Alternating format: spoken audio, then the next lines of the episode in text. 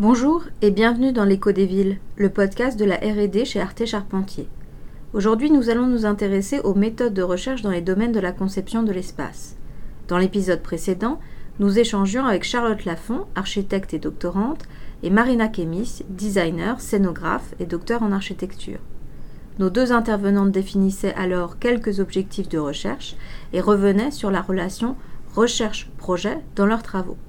Dans cet épisode, Charlotte Lafont et Marina Kemis détaillent la spécificité d'une recherche située en agence et présentent les méthodes qu'elles ont mises en place dans leurs travaux de recherche. Bonne écoute! Alors du coup, euh, moi j'aimerais bien poser une question, euh, mais vous avez commencé à l'évoquer Marina, euh, de la spécificité de la cifre et du fait que la recherche par la pratique de la conception au sein d'une entreprise apporte un certain nombre de particularités et qu'est-ce que finalement euh, euh, cette recherche peut changer à votre propre pratique, parce que forcément ça influe aussi là-dessus.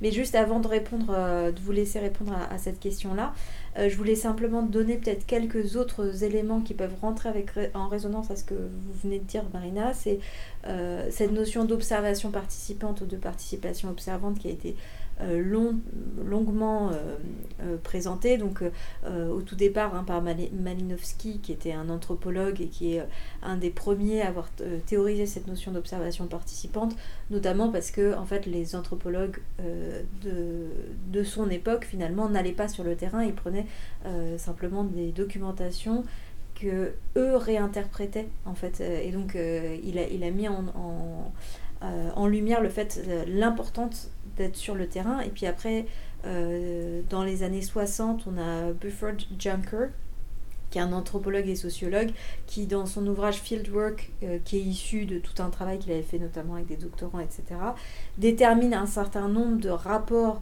justement à son objet d'étude. Donc il dit le participant euh, qui détermine ainsi. Donc il y a le participant complet, il y a le participant observateur, il y a l'observateur participant et il y a l'observateur complet.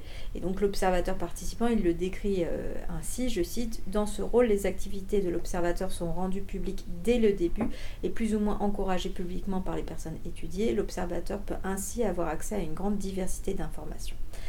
Et donc euh, ça, ça cette idée-là, elle a été ensuite entre autres tiré par euh, un sociologue du sport qui s'appelle euh, Bastien Soulet.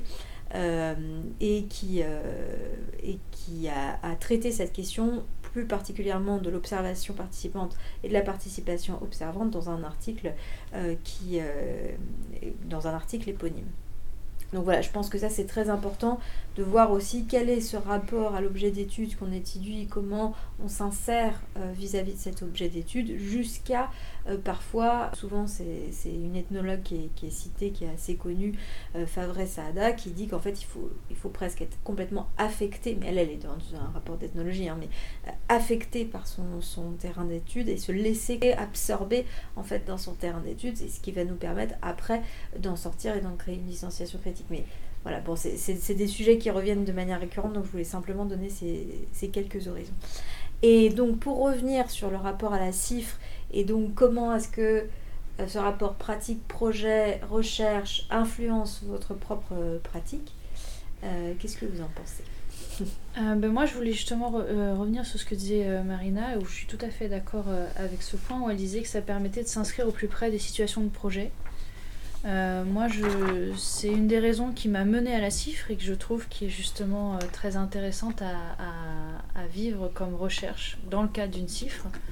Alors dans, mon cas, euh, moi je suis en, troisième année, donc j'ai pas encore. Euh, je dirais que je suis dans la phase d'absorption euh, par le projet et la pratique et pas encore dans le recul complet et critique.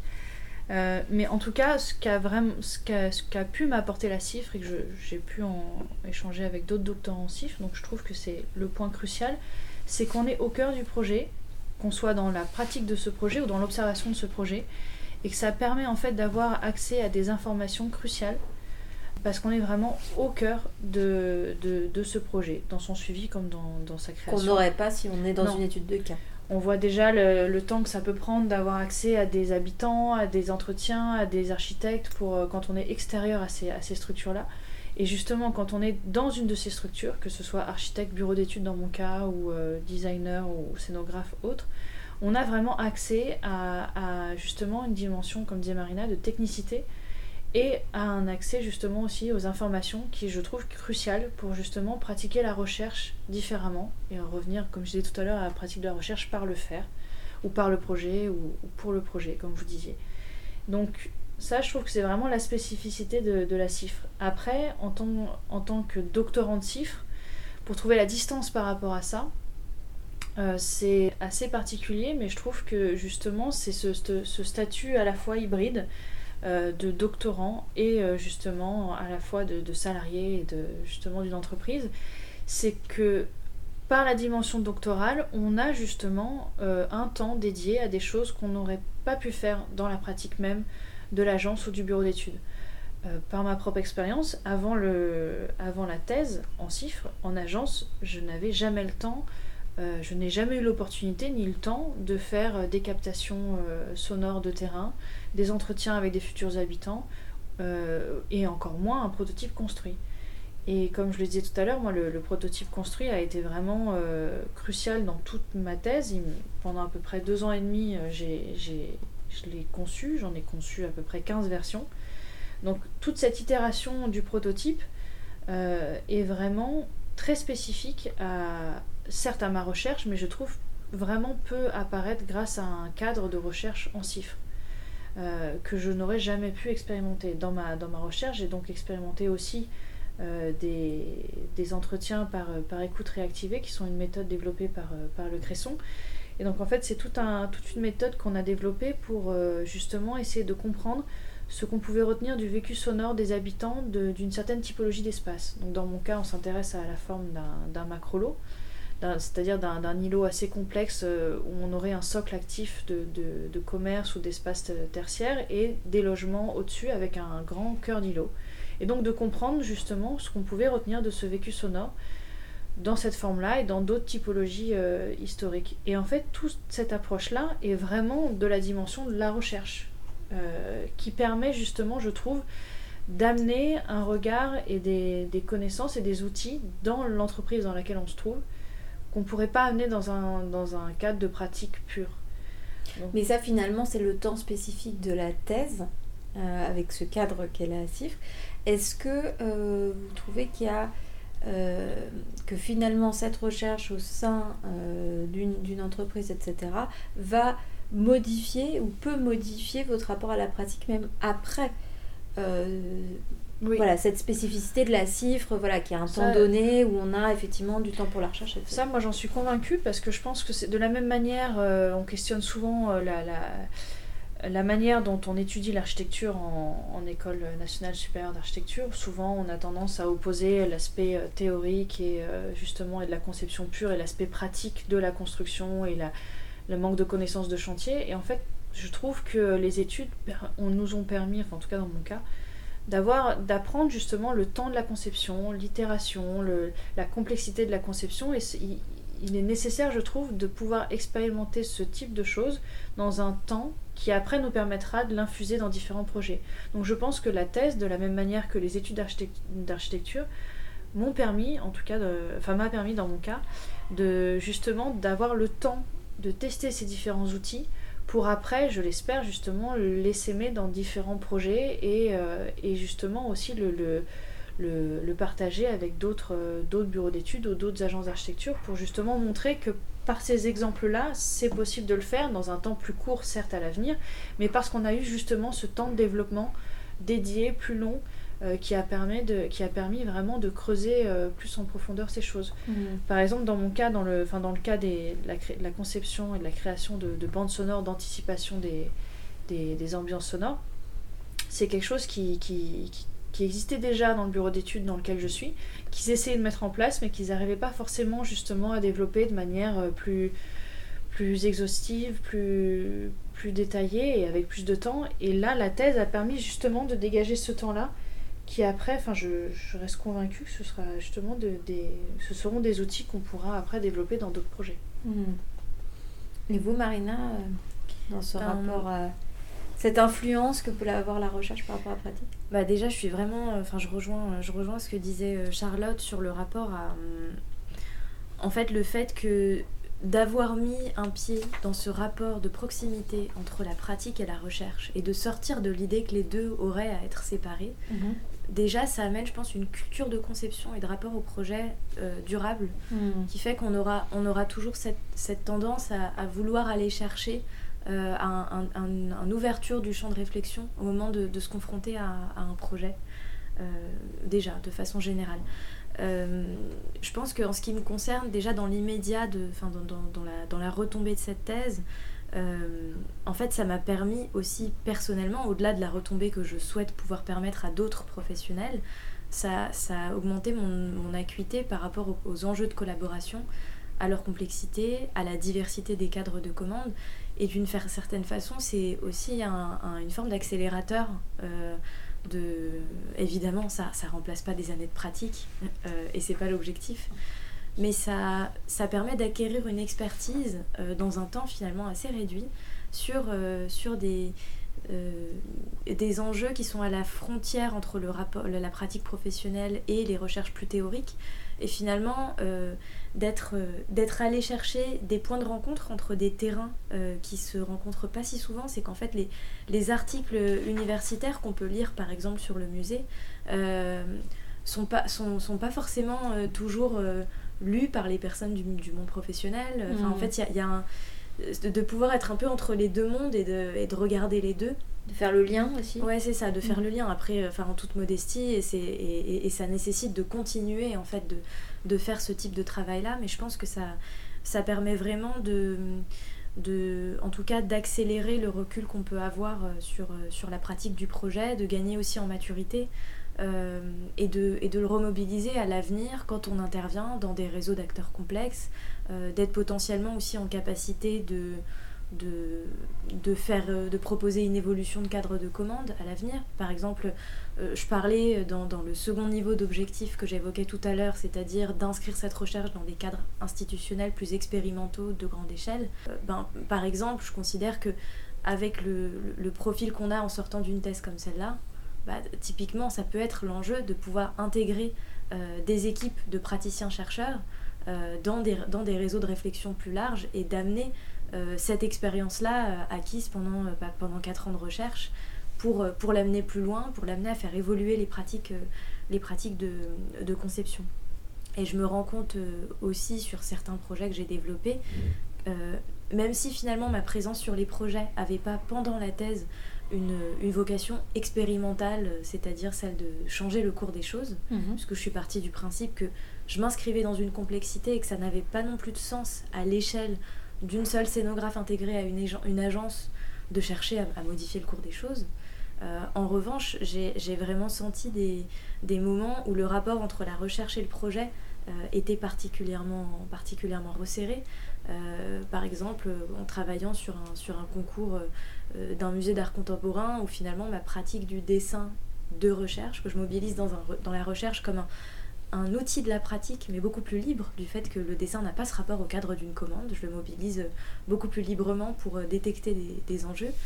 Euh, bah finalement, je m'en suis aussi servi pour analyser les attendus programmatiques euh, du projet et en faire un outil interne de, de détection des enjeux en interne à l'agence, potentiellement aussi avec les acteurs avec lesquels euh, on travaillait, et aussi de finalement d'étendre ce travail systématique de recherche de, gamme des possibles à la pratique du projet, dans la pratique de recherche de références, références qui ne sont pas seulement des références formelles, mais aussi des références à à, l'histoire, même l'histoire récente, de ce qui a pu se faire sur d'autres projets pour, pour, agir en ayant conscience de, de ce qui se fait. Évidemment, là, je je, je, je, décris pas quelque chose qui soit absolument spécifique à, une pratique de recherche, parce que euh, dans, en agence d'architecture ou de design, évidemment, on a ce rapport à la recherche de références et de veille qui peut être euh, très présent, mais je pense que ça peut amplifier euh, ce type d'approche-là et d'élargir le champ intellectuel et, de et voilà de lecture aussi qu'on peut avoir en, abordant un projet. Oui, finalement, une manière de le cibler, de le problématiser, entre guillemets, plus spécifiquement que simplement une, un catalogue euh, de références. Et de peut-être se, considérer progressivement davantage, et là c'est finalement les questions de la recherche en agence, euh, savoir de quelle façon on peut amener des situations de projet vécues de façon ponctuelle dans les cas particuliers de réponse à une commande, comment on peut les amener à devenir une ressource euh, pour, des, pour, pour, des projets futurs. Mmh. Et de finalement organiser la façon dont ça devient une ressource. Mmh. Oui, Charlotte. Juste moi, ce que je trouvais aussi intéressant, Marina, c'est quand tout à l'heure tu as dit que, euh, et je trouve que l'exemple de la cifre en est un, bon exemple, c'est l'hybridation de profil.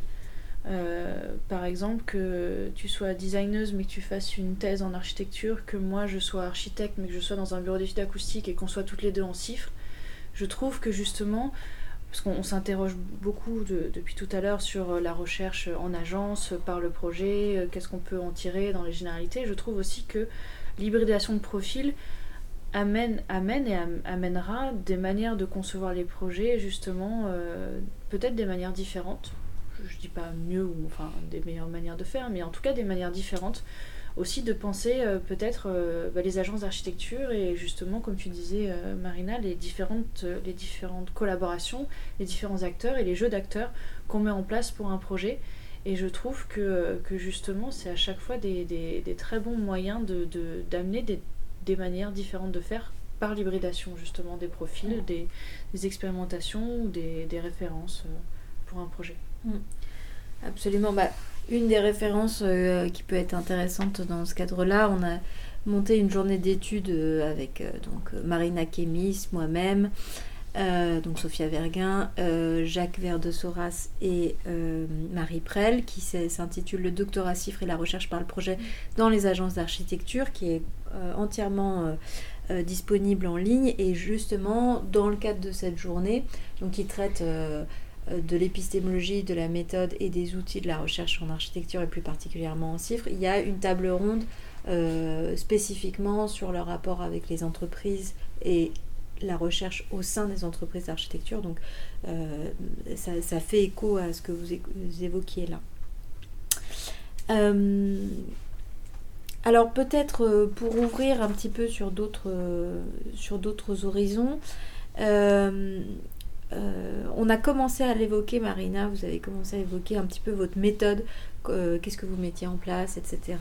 Justement, le carnet de bord, puis les dessins, etc. Euh, est-ce que vous pouvez du coup euh, euh, décrire plus spécifiquement justement ce rapport au dessin, notamment les, voilà, le, rapport à ces différents calques ou cercles concentriques comment oui, alors ben justement, donc en, finalement, moi, mon, rapport au dessin est arrivé assez, assez spontanément comme un moyen complémentaire au texte de, de problématiser. En fait, c'était d'emblée de considérer le dessin non pas comme une illustration a posteriori euh, des idées qui auraient été développées dans la thèse, mais vraiment comme un moyen de construire la réflexion, de problématiser, pointer des paradoxes, faire avancer les choses, parfois débloquer un nœud théorique qu'on n'arrive pas bien à, repérer. Euh, finalement, ça aide aussi à, à, dénouer certaines situations. Euh, et en fait, j'ai mobilisé différents types de dessins dans le cadre de ma, de ma recherche. Euh, il y avait à l'origine des dessins euh, qui pourraient avoir une, une, dimension assez théorique, en tout cas plus générale par rapport au projet de musée de façon large, euh, qui m'ont permis au début de poser certains, certains problèmes. J'ai parlé de la séparation contenant-contenu, etc. Et j'avais par exemple un de mes tout premiers dessins de recherche que j'ai fait en 2018. et d'ailleurs, dans, dans, le manuscrit de thèse, j'ai conservé ce rapport au dessin daté pour considérer que c'est euh, assumé comme, un, comme l'expression de la réflexion à un instant T. Mhm. Après, tout dessin qui se retrouve dans la recherche, c'est parce que c'est un dessin qui a continué de conserver sa pertinence dans le temps. Il y en a certains que j'ai fait, qui m'ont aidé, mais que j'ai pas gardé dans le manuscrit parce que, euh, en fait, ils étaient à côté. Et, mais justement, c'est le fait de détecter qu'ils exprimaient pas la bonne idée qui, moi, m'a aidé à, avancer. En l'occurrence, parmi, par exemple, ces premiers dessins, il y en avait un qui représentait... Euh, une première flèche qui dit euh, architecture, euh, l'architecture conçoit une forme assez sculpturale. Et puis dans un second temps, une seconde flèche avec écrit contenu, et puis, et puis on se retrouve avec une sculpture qui se retrouve contorsionnée dans cette première forme architecturale, elle-même sculpturale. et cette image de l'architecture aux formes contorsionnées, c'était un peu un, une petite image récurrente, évidemment très caricaturale, et, l'objectif n'est pas d'ailleurs de critiquer dans l'absolu une forme d'architecture-sculpture qui se visite en, tant qu'œuvre et qui, et, qui et qui peut avoir une force architecturale et une capacité à véhiculer un récit institutionnel extrêmement forte, comme par exemple au Guggenheim de Bilbao, où, finalement on est dans une promenade architecturale et on évolue dans une œuvre architecturale, et ça fait partie de, de, la, de la, force institutionnelle euh, du lieu aussi. Euh, mais il y avait cette critique, en tout cas, euh, d'espace et surtout de dissociation de la commande faite à l'architecture, puis de la commande faite en ayant conscience des contenus dans un second temps, et en fait, le, paradoxe de se dire qu'on pourrait d'abord concevoir l'enveloppe avant de préciser le, contenu. Et que c'est là qu'on arrive à la, contorsion du contenu dans une enveloppe euh, qui ne serait pas adaptée.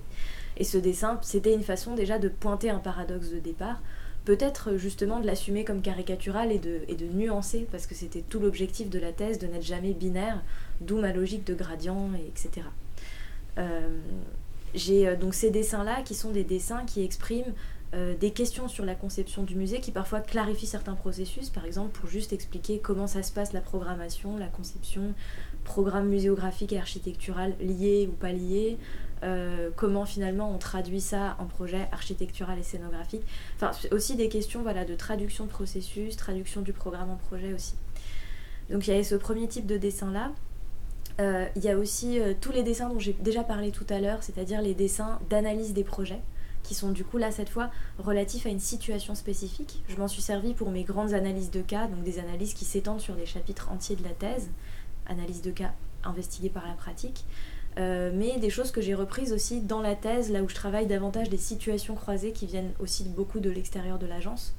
Euh, où cette fois je m'en suis servi pour représenter par exemple des petites frises de projets qui expliquent la façon dont les idées se sont entrelacées plus ou moins entre elles. Mm. Et donc là je pars sur des, à la fois des analyses de cas spécifiques mais extrêmement schématiques qui visent, et c'est un des atouts du dessin, de rendre des situations très différentes comparables. Parce qu'on les, on les, on les traite graphiquement sur un point particulier. Euh, j'avais aussi, j'ai aussi eu des dessins qui m'ont permis euh, de d'avancer euh, d'un point de vue méthodologique dans ma recherche. Par exemple, quand j'ai parlé tout à l'heure des niveaux de distanciation euh, critiques par rapport aux matériaux recueillis par les entretiens et par la pratique, finalement j'avais fait ces petits dessins qui expliquaient tous les niveaux de matériaux auxquels je pouvais avoir accès et finalement euh, qu'est-ce qui rendait ma présence de plus en plus indispensable pour avoir accès à ces matériaux? Par exemple, avoir accès aux documents de programme, certes j'ai accès en étant en agence mais c'est pas c'est pas quelque chose de d'exclusif. On peut y avoir accès en allant dans des archives. Mm-hmm. en revanche avoir accès au programme et à la façon dont ils ont été analysés par l'équipe ça c'est quelque chose déjà qui rend nécessaire la présence. Le fait de connaître précisément la place de tous les acteurs euh, du projet dans la production des documents d'archives, ça aussi, ça nécessite d'avoir été présent, sinon on est, on est face au, mystère du document d'archives et surtout euh, un mystère de collaboration qui est très rarement éclairé par des mm. archives euh, passives. Donc voilà, j'avais par exemple, je m'étais servi de, de, schématisation pour illustrer tous ces niveaux d'apport et comment finalement ma présence permettait de les capter. Mm. Et ces dessins de l'ordre de la méthodologie, vers la fin de la thèse, euh, ils se sont aussi transformés en des dessins qui permettaient euh, de m'aider à construire même le plan de la réflexion de l'argumentaire, sachant que j'avais au début beaucoup de difficultés à savoir euh, comment exprimer la non-linéarité non seulement des processus de collaboration, mais aussi d'une recherche qui a avancé simultanément sur plusieurs pistes la pratique du projet était simultanée à la campagne, enfin pas, pendant toute la thèse, mais en tout cas au moment où a commencé la campagne d'entretien, la pratique du projet continuait de, courir et donc d'être une investigation par la pratique qui continuait. Et donc il fallait trouver le moyen de structurer euh, cette pensée pour, euh, voilà, pour réussir à, l'organiser dans, dans, un document qui à la fin correspond à des pages qui doivent se tourner et être successives.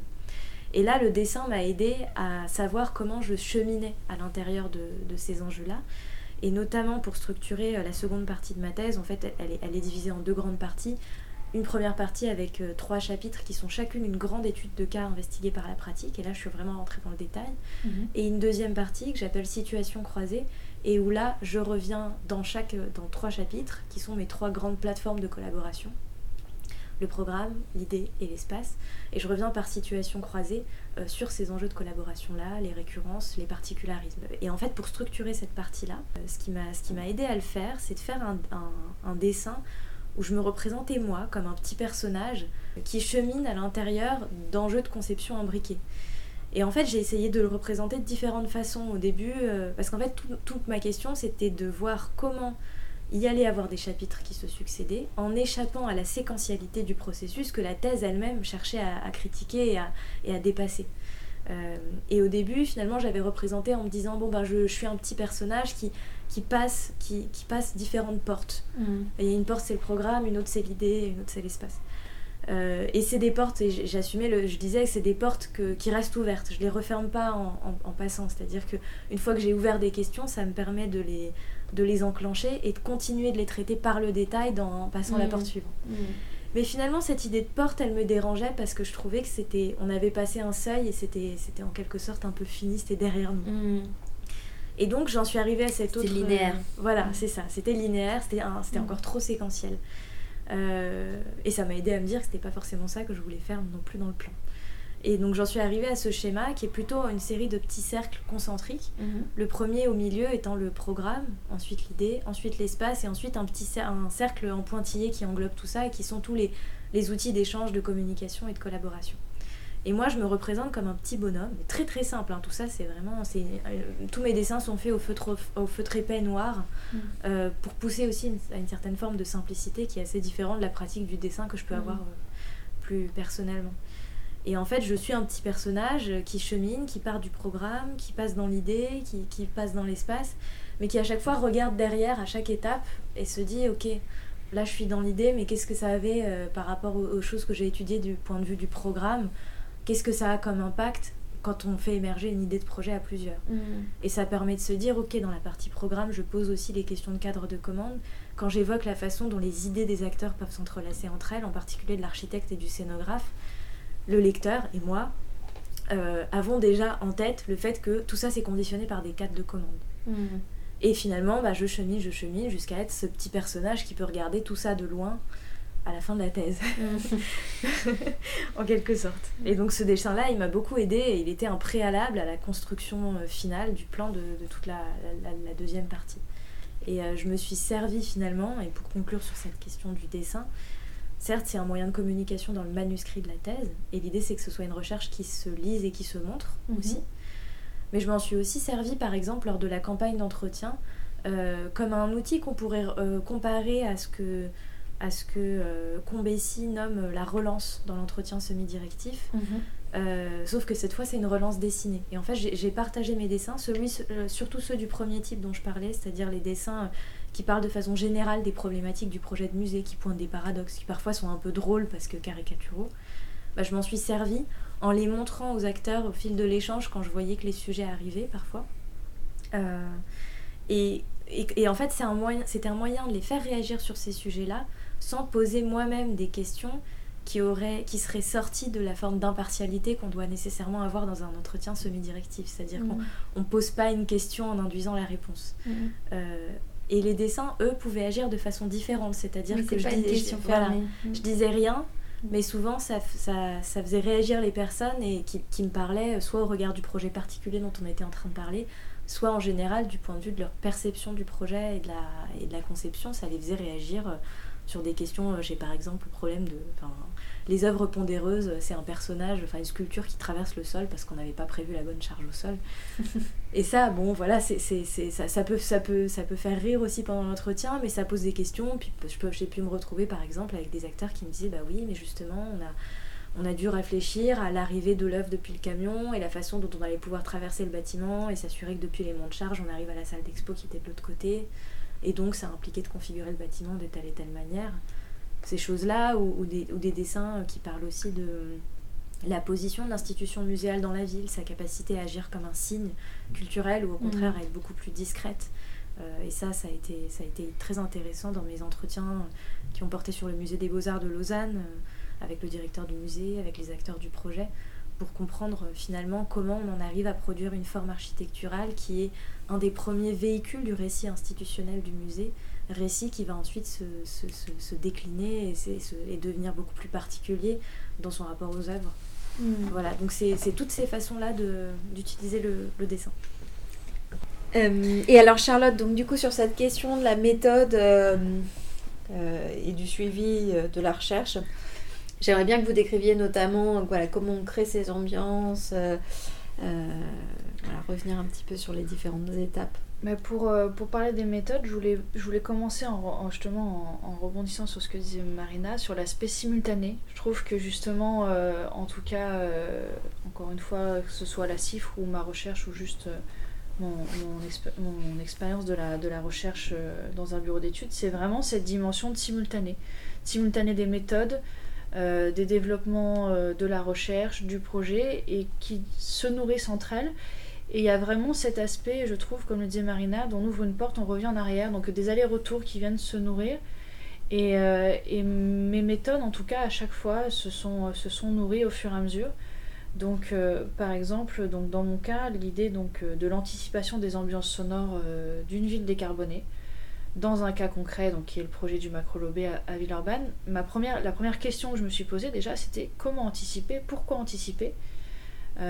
donc déjà, pour répondre au pourquoi anticiper, là c'est tout l'aspect justement de, de l'insatisfaction de, des gens dans le logement collectif, que ce soit en ville dense comme parfois d'ailleurs on a pu l'observer euh, en, en, campagne. Ça, ça a été euh, étudié dans une publication du CIDB qui s'appelle L'état de notre environnement sonore, un marqueur de notre qualité de vie, qui a été euh, publié en 2014. Donc déjà, le, répondre à un enjeu, on, l'a pressenti dès le début et, et ça, c'était assez facile d'y répondre. Par contre, le comment anticiper, là, on vient dans une dimension temporelle et scientifique qui peut avoir de nombreux développements et de nombreuses méthodes. Donc nous, on a fait le choix, en tout cas, euh, euh, pour, anticiper, en abordant, on peut dire, le passé, le présent et le futur de différentes manières. Sur la dimension passée, euh, on, on a voulu aborder cette notion-là, justement, de, comme je disais tout à l'heure, du vécu sonore. Qu'est-ce qu'on pouvait retenir du vécu sonore des habitants dans différentes typologies architecturales? Sans être exhaustif, on ne pouvait pas refaire l'histoire de tout le vécu sonore des typologies architecturales, mais en tout cas de, de, voir dans les différents rapports de recherche qui ont pu euh, être notamment euh, publiés par, euh, par le Cresson. Donc moi je me suis beaucoup appuyée sur notamment sonorité, sociabilité, urbanité, et aussi les indicateurs de l'identité sonore d'un quartier. Donc ça, ce sont, il y en a d'autres, mais en tout cas, ce sont des rapports de recherche qui traitent justement de ce vécu sonore dans différentes typologies. Et donc ça, ça a permis de, retenir différentes choses qui nous intéressent. Encore une fois, nous, notre cadre d'approche, c'est l'interaction entre le dedans et le dehors. Donc si on part de, de cette approche-là, on peut retenir notamment du vécu sonore des habitants l'importance des sons extérieurs qu'ils peuvent percevoir depuis le logement. Donc ça déjà, ça conditionne beaucoup de choses. Il y a aussi la manière dont les sons s'agencent entre eux. Donc comment les sons émergent par rapport au bruit de fond, comment un son peut en masquer un autre. Et aussi, comme je le disais tout à l'heure, donc le sens inverse, du dedans vers le dehors, l'importance des sons domestiques qu'on perçoit dans les espaces extérieurs. Et pour aborder euh, cette notion-là, donc il y a deux, deux méthodes qu'on a, qu'on a mis en place qui sont déjà euh, l'étude des effets sonores. Donc les effets sonores, c'est un, des, ça a été un des points développés par euh, le, laboratoire dans lequel je suis, donc l'équipe Cresson du laboratoire AAU qui a été euh, théorisé notamment dans euh, À l'écoute de l'environnement, le répertoire des effets sonores. Donc l'effet sonore, et je cite, en fait, il, permet un discours général sur les sons, mais il ne peut se passer d'exemple. Il s'agit de la manifestation d'un phénomène qui accompagne l'existence de l'objet. En ce sens, l'effet n'est pas un, objet lui-même. En fait, l'effet sonore, c'est ce qui permet d'aborder de, et de définir la perception sonore qu'on a d'un espace, en mettant de la distance par rapport au signal sonore. C'est-à-dire que par exemple, on peut parler d'un signal sonore, euh, une voiture, qui va être perçue dans un espace, mais l'effet sonore, et c'est là où ça permet justement d'amener la dimension architecturale et pas uniquement, euh, permet d'apporter énormément d'informations sur l'espace. Donc par exemple, on a l'effet de réverbération, qui est un effet que quasiment mhm. tout le monde connaît. Mhm.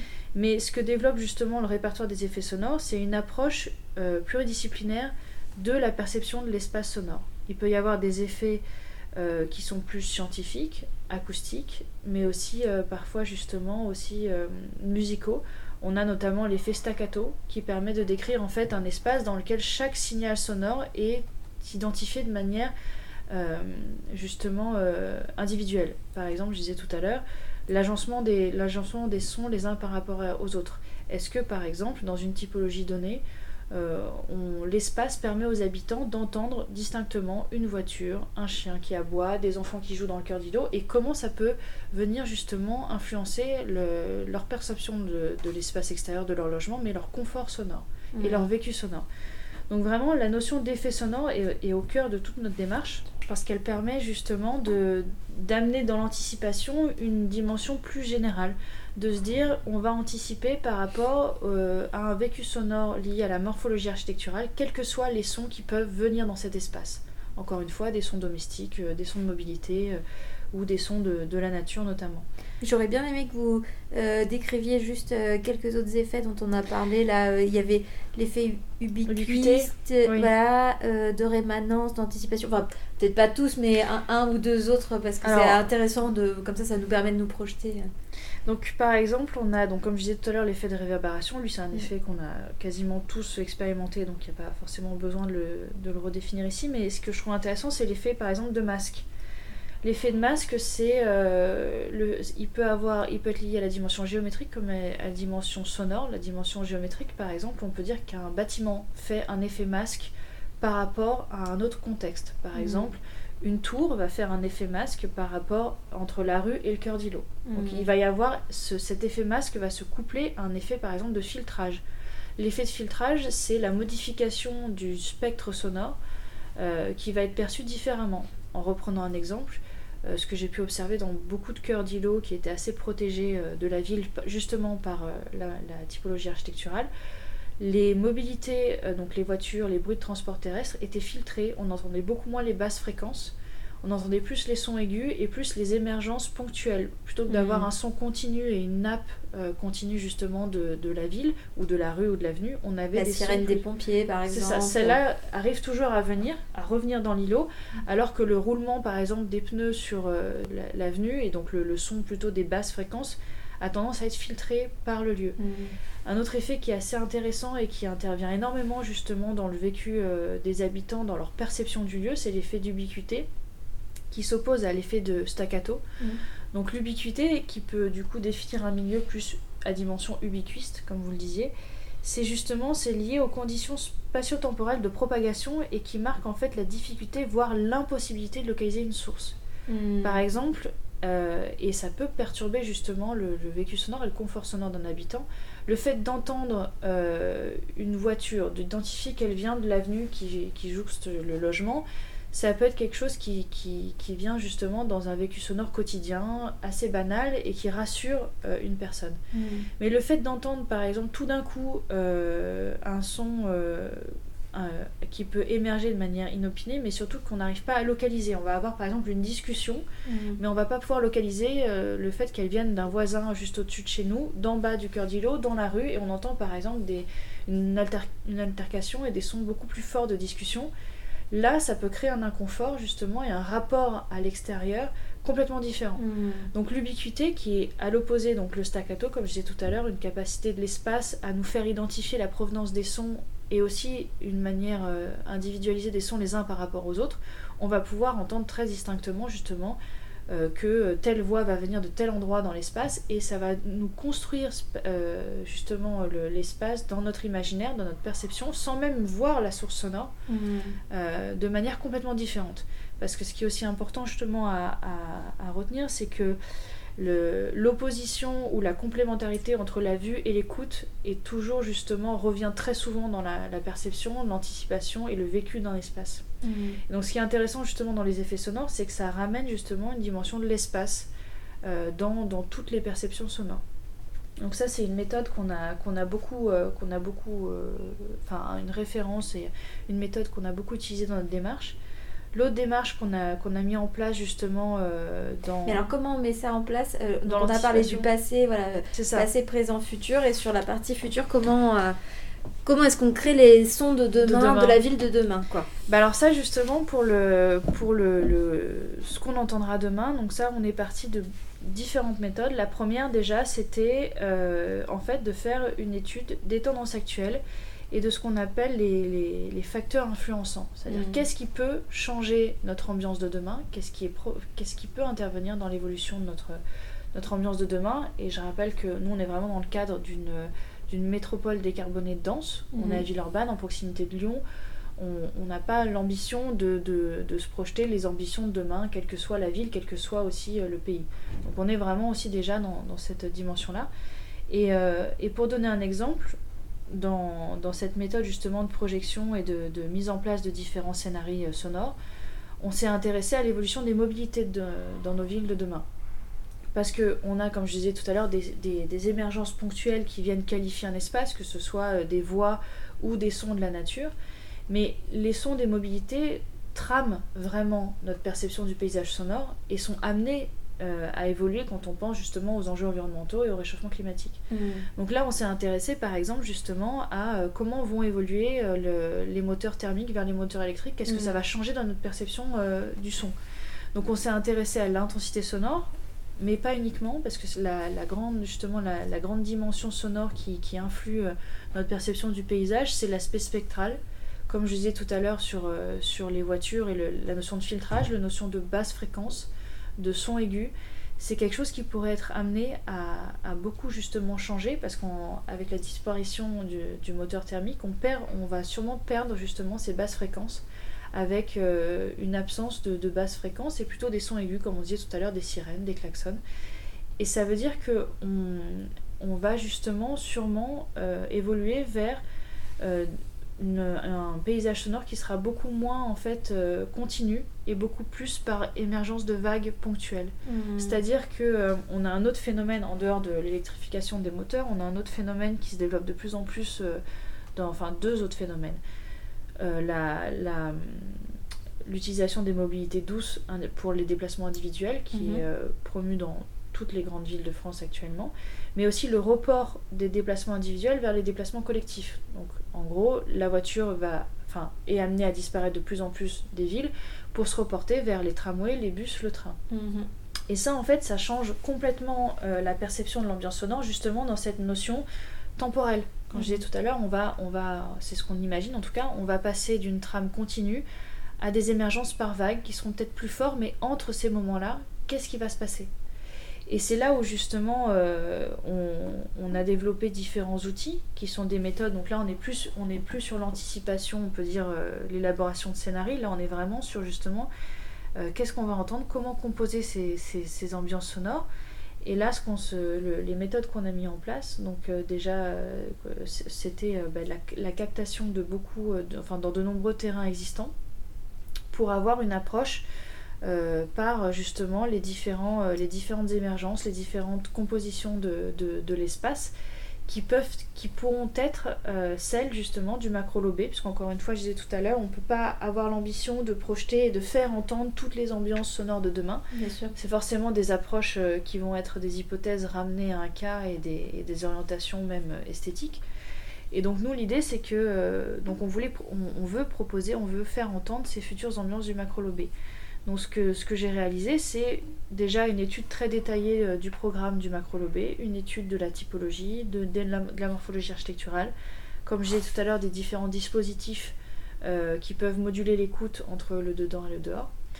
Et j'ai réalisé toute une série de captations de terrains euh, qui pouvaient être soit des terrains qui avaient une proximité architecturale de ce macro-lot. Donc mhm. là, je suis allée dans différents macro-lots différents îlots qui ressemblent, en tout cas, qui vont ressembler à, ce projet. Et après l'approche par euh, l'approche comparative par c'est ça. typologie par le, l'approche et aussi l'approche après de référence par le programme. Mhm. par exemple dans le futur macro lobé il y aura de l'agriculture urbaine. Mhm. donc c'est quelque chose qui est en vogue dans de très nombreux projets mais qui questionne euh, sur justement sur le vécu sonore et les ambiances que ce que ça va rapporter à proximité du, du logement. Et donc là j'ai mené euh, de très nombreuses enfin très nombreuses sessions de, captation et de mesures acoustiques, mais aussi justement de captation euh, sonore, d'enregistrement, dans des lieux d'agriculture urbaine dans Paris, euh, que ce soit euh, au bois de Vincennes ou sur la toiture de l'Opéra Bastille ou encore sur les Champs-Élysées ou au, Parc des Expositions. Et en fait, à travers toute l'élaboration de cette banque sonore-là, que ce soit à la fois justement, comme vous le disiez, de la comparation typologique ou, ou la référence, en tout cas, de, de programme ou d'usage, ça m'a permis de mettre en place différents euh, scénarios par rapport au macrolo. Donc nous, ce qu'on s'est dit, c'est qu'on voulait justement avoir différents lieux qui nous intéressaient, à savoir des loggias, une loggia sur Cœur d'Îlot, une loggia sur rue, euh, dans, la, euh, dans laquelle il y aura un futur tramway. Un étage type, j'imagine. Un étage type, oui. Euh, en gros, à chaque fois, c'est des étages intermédiaires parce que c'est des bâtiments de 11 étages. Nous, on s'est mis au 5e, au 6e niveau parce que ce qui est intéressant, c'est que c'est un niveau à partir duquel on se distancie un peu plus de la ville. Donc, on a cette rumeur urbaine un peu lointaine, mais on entend encore la ville par ses émergences. Hmm. Et après, on a pris deux positions justement euh, en altimétrie différentes le cœur d'îlot, avec la prairie, l'agriculture urbaine. Il y aura aussi des coopérateurs, des potageurs. Donc, ça, c'est on est sur un îlot à 10 mètres 50 du sol. Donc on a différentes choses qui se passent, comme je disais tout à l'heure, l'effet de filtrage, les basses fréquences, différents effets de réverbération, d'ubiquité, à doser par rapport justement à nos, à nos hypothèses. Et la dernière bande sonore, c'est une toiture partagée au 14e étage. Mmh. Donc c'est justement pour se situer à différentes euh, altimétries du, projet et composer ces bandes sonores par justement euh, ces captations que j'ai faites en croisant avec euh, les, entretiens sur écoute réactivée qu'on a, que j'ai menés sur un macrolo existant et les vécus sonores dans ce qu'on a tiré du passé. Et surtout, la dimension qu'on ramène euh, là-dedans, c'est les simulations acoustiques, les simulations plus, on pourrait dire, la dimension scientifique, où là, on essaie justement d'aller au-delà de la réglementation et de comprendre euh, ce, qui va, ce qui peut induire, comme je disais tout à l'heure, les facteurs influençants, ce qui peut induire sur notre perception et sur nos scénarios sonores pour euh, préciser justement ces, compositions euh, de bandes sonores via des, hypothèses acoustiques.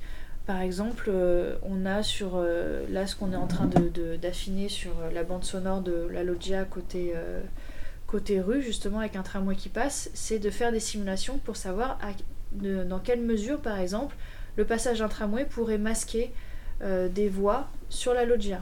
Et se mmh. poser la question, en fait, quel sera, est-ce que l'usage projeté architectural de cette loggia, à savoir par exemple un moment de convivialité de deux ou trois personnes qui vont discuter sur la loggia, sera ou pas réaliste mm. Est-ce qu'on va, à un moment où le moment où le tramway passera, est-ce qu'on va s'entendre discuter Ou est-ce qu'on va marquer un temps de pause et discuter après mm. Et quand il n'y a pas de tramway, quelle sera l'ambiance sonore qui sera perçue depuis cette loggia mm. Donc ça, on recale en fait ces, compositions euh, qui ont été euh, que j'ai faites à travers, comme je disais tout à l'heure, les captations et les études de différentes typologies, on les recale en fait par des hypothèses scientifiques de simulation acoustique. Hmm. Donc après, ça interagit avec le, projet, du coup. Euh, C'est ça. Et il faut que ça arrive relativement en amont, finalement, euh, pour pouvoir, pouvoir adapter. parce que là, ça joue, par exemple, directement sur les façades, etc. Or, on sait que pour nos dépôts de PC, bah, la, façade est, est, un élément euh, qu'il faut qu'on ait acté et qui doit être validé euh, par la mairie, etc. Donc euh, ça, doit, ça doit arriver quand même assez en amont du projet. Mais nous, ce qu'on ce qu'on vise, c'est que si on prend l'exemple de la bande sonore, l'idée, moi, que, que je défends, c'est que la bande sonore pourrait demain servir autant la conception d'un projet qu'une perspective. Mmh. Donc ça a ses avantages et ses inconvénients. Si on ne peut pas aborder la bande sonore et l'anticipation sonore avec une exactitude scientifique ou une exactitude même d'un réalisme. On est forcément dans, un scénario, dans de la fiction, on se rapproche du projet, mais on est forcément dans une fiction. La bande sonore, nous, les, différentes bandes sonores qu'on a conçues, ne sont pas arrivées au moment du concours. Le concours avait déjà été gagné, donc la, les formes architecturales avaient été déjà euh, arrêtées et n'ont pas beaucoup évolué. Par contre, euh, je reviens à une des questions que vous m'aviez euh, évoqué, enfin ce qu'on avait évoqué tout à l'heure sur les matériaux, et là vous venez de le dire encore. Les bandes sonores pourraient, parce que même si le PC a été déposé, on peut faire varier différents matériaux. On a maintenant des matériaux qui peuvent avoir une esthétique similaire, mais, pas les, les mais avoir des performances acoustiques différentes. Mmh. Euh, il y a beaucoup d'avancées et d'innovations justement sur, sur les matériaux qui permettent de remoduler l'écoute avec un rendu euh, on pourrait dire un rendu permet de euh, construire mm. identique. Mm. Donc l'avantage de ces bandes sonores, si on les, si on les, on les aborde à différentes étapes, je pense que au moment du concours, elles permettent déjà de prendre en compte des enjeux qui vont arriver dans le projet, notamment comme je disais tout à l'heure, est-ce qu'on va pouvoir s'entendre discuter sur une loggia au passage en tramway? Mm. À savoir que la réglementation acoustique, par exemple, euh, se base sur des classements de voix, de, des classements sonores des voies routières qui n'intègre pas les évolutions d'un projet. Là, typiquement, en fait, c'est par l'anticipation euh, qu'on a intégré le tramway dans nos simulations qui, si on avait été sur l'aspect réglementaire, n'aurait pas été dans le projet en fait. Mhm. Puisque c'était aussi en concertation au niveau de la ZAC. Mhm. Donc en fait, la bande sonore au moment d'un concours peut justement permettre de mettre en avant les enjeux qui vont arriver dans le projet. La bande sonore après est vouée à se préciser avec les simulations acoustiques qui ne peuvent venir et s'implémenter dans ce- cette construction-là qu'au fur et à mesure des hypothèses de conception. Mhm. Parce qu'on avance aussi en fonction de la conception architecturale. Il y a des hypothèses qui se précisent. Même les usages peuvent parfois justement évoluer en fonction euh, de la conception. Donc c'est l'avantage de cette méthode-là, de la, de la bande sonore, c'est qu'elle peut venir se préciser au même titre qu'on partirait d'une perspective jusqu'au euh, dessin euh, beaucoup plus précis d'une d'une ambiance de- d'un logement au fur et à mesure du projet. Une émission d'Arte Charpentier présentée par Sophia Verguin. Rendez-vous sur notre site internet arte-charpentier.com, rubrique Perspective, pour retrouver podcasts et articles sur nos sujets de recherche. À très vite!